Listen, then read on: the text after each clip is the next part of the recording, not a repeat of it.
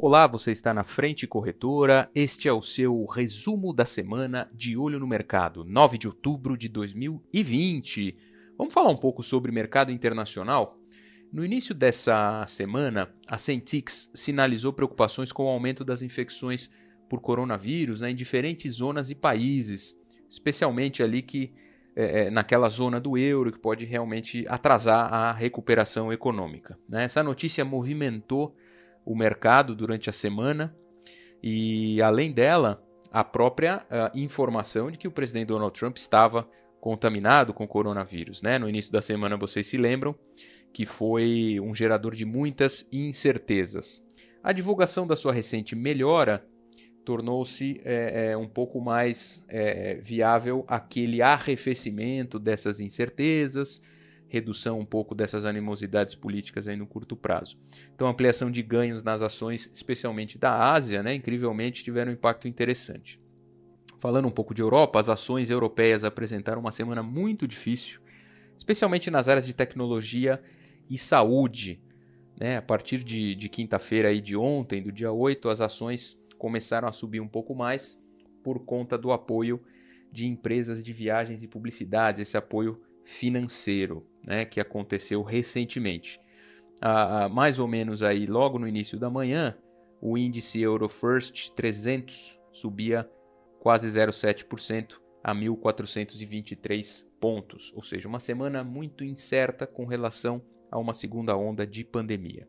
Com relação ao mercado brasileiro, nosso mercado local, o Boletim Focus dessa semana previu pela oitava semana consecutiva, naturalmente, porque são os boletins semanais, a elevação da projeção de inflação, que levou novamente para acima do patamar de 2% no final desse ano.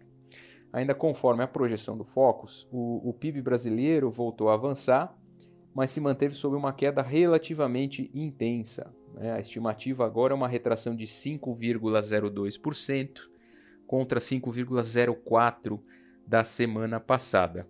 Há cerca de um mês atrás, essa projeção estava aí em 5,31%. Já em 2021, a estimativa de crescimento segue em cerca de 3,5% e se manteve em faixas aí próximas ao 2,5% para 2022 e 2023. No final do dia de ontem, o, o FMI informou que estima que a queda de 5,8% do PIB, na opinião deles, é essa para o ano, uh, mostrou uma melhora, por incrível que pareça, diante das, das perspectivas apresentadas anteriormente. Né? Mas eles fazem este alerta de que os riscos permanecem, aí eles abrem aspas, excepcionalmente altos e multifacetados, ou seja, eles podem vir de diversos segmentos e de diversas causas raízes. Então, ainda segue muito incerto a forma de como esse PIB será reajustado, será uh, neutralizado e a gente consiga potencializar negócios a ponto de reverter essa tendência de negatividade. Né? E o principal ponto é que a dívida do governo está a caminho de encerrar o ano em cerca de 100% do PIB, o que já deixa de ser saudável caso isso se concretize. Um ponto trazido pelo economista-chefe do, do Itaú Asset Management, uma informação pública, inclusive, o Felipe Tamega, ele, de acordo com as projeções do ano, a queda de, seria de 4,6% em 2021 e uma alta de 2,5% a partir daí. Ele ainda afirma que se as primeiras doses da vacina contra o coronavírus chegarem em dezembro, pode ser que haja uma suavização dessa queda do PIB logo na virada do ano, porque a mobilidade naturalmente vai aumentar e setores chamados aí deprimidos no momento possam acelerar a retomada. Falando um pouco sobre a alta do dólar e muito por conta dela, nichos de mercados acabam se pronunciando e também projetando as suas perspectivas. Né? Um exemplo foi a Associação Brasileira da Indústria Elétrica e Eletrônica, a ABNE, que publicou recentemente que a indústria se ressente aí de insumos e pode até parar né, afirmando aí que, que para 90 não, 75% das empresas, anteriormente era 90, a desvalorização cambial é o principal fator que gerou esse aumento de custos de componentes e de matérias-primas. Né? Na última quarta-feira, o dólar chegou à casa dos 5,60 diante dessa instabilidade na economia e por conta da pandemia e da situação de Donald Trump que nós falamos recentemente.